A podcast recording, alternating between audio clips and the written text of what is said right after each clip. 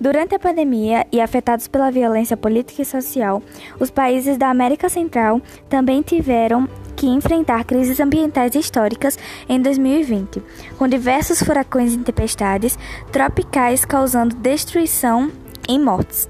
No El País, Jacobo Garcia descreveu a situação dramática de Honduras, arrasada pelos furacões Eta e Lota. Em um intervalo de apenas 20 dias, em duas tempestades provocaram enchentes e deslizamentos de terra. O país é o segundo mais impactado no mundo por furacões, tempestades e inundações, de acordo com o levantamento de Germwatch sobre o risco climático. Junto com as tempestades, a violência contra ambientalistas também cresceu na América Central.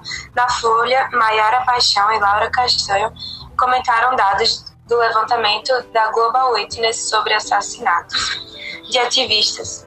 A região é que concentra os maiores índices per capita de casos de execução de pessoas relacionadas com conflitos ambientais e fundiários no mundo.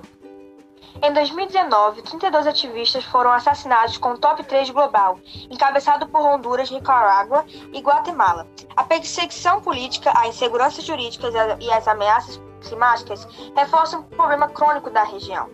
A imigração para a América do Norte, especialmente os Estados Unidos. Em tempo, nunca a Cruz Vermelha norte-americana trabalhou tanto. A Scientific America destacou alguns dados da atuação da organização humanitária nos Estados Unidos em 2020.